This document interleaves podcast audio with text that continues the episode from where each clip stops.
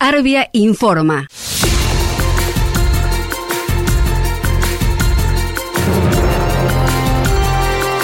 Bienvenidos. Este es el Servicio Federal de Noticias de Arbia. Asociación de Radiodifusoras Bonaerenses y del Interior de la República Argentina. Política. Tras haber permanecido prácticamente en silencio desde la asunción de Javier Milei el pasado 10 de diciembre, la expresidenta Cristina Fernández de Kirchner publicó un documento que analiza la llegada al poder del libertario, la crisis económica que atraviesa la Argentina y la deuda con el Fondo Monetario. Ya hubo repercusión en el arco oficialista y la oposición amigable, quienes salieron a responderle a la ex vicepresidenta. Es el caso de Guillermo Francos, ministro del Interior. Cierta sorpresa las declaraciones de la expresidenta y vicepresidente Cristina Fernández de Kirchner, donde pareciera que ella nace a la política ahora, ¿no? Para hacer un cuestionamiento y no se hace cargo ni responsable de los 20 años que lleva el kirchnerismo prácticamente en el pueblo de la Argentina, atacando los cuatro años del presidente Macri. Entonces, eh, la verdad que llama la atención, porque esta eh, falta de, de eh, autocrítica, de responsabilidad cívica, ya no digo ni siquiera política, ¿no? de hacerse cargo del desastre en que han sumido la Argentina y tiene el tupé de expresarse como si no fuera responsable de nada, ¿no? La verdad que a veces indigna y creo que en general a la gran mayoría de los argentinos le pasa exactamente lo mismo. Ahora resulta que mi ley es una creación de la prensa y de los medios de comunicación. Increíble.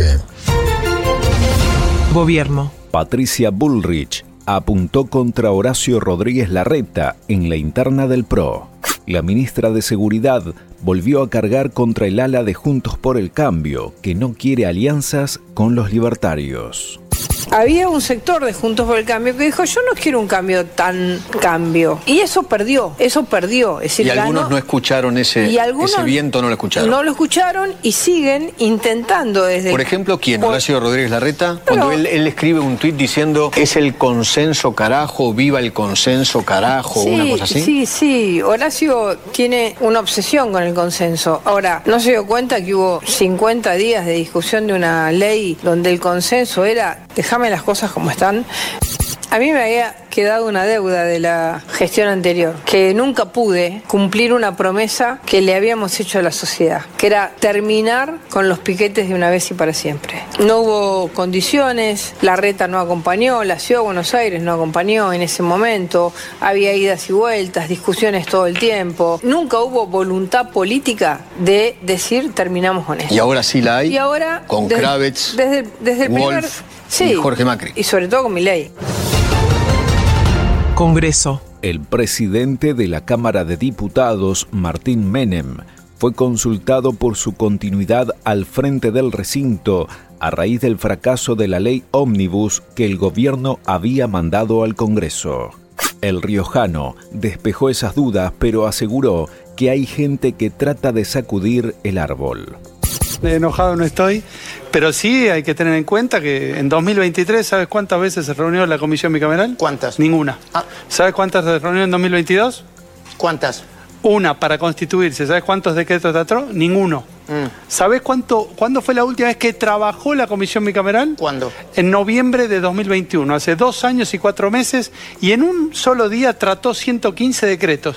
O sea, trataron los decretos dos años después. Entonces, me preocupa que haya cierta, este, eh, digamos, este, crítica a la celeridad cuando históricamente esto no pasó antes, pero bueno, forma parte del juego de la política.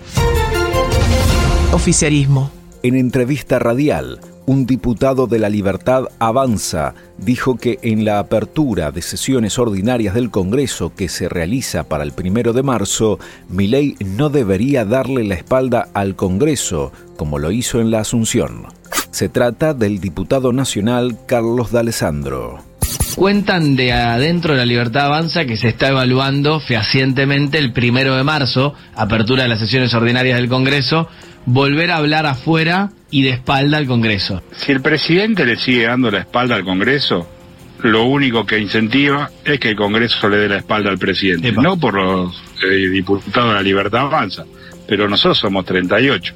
Ahí adentro somos 257, por lo cual hay 219 diputados que no entienden este cambio de la política. Yo creo que institucionalmente, o mejor dicho, las instituciones hay que respetarlas.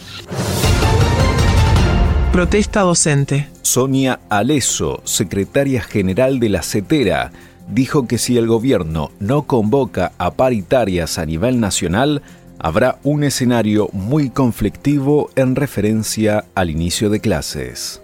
Tiene que llamar a la paritaria nacional docente. Nosotros sabíamos que nos iban a convocar la semana pasada, mm. no nos convocaron.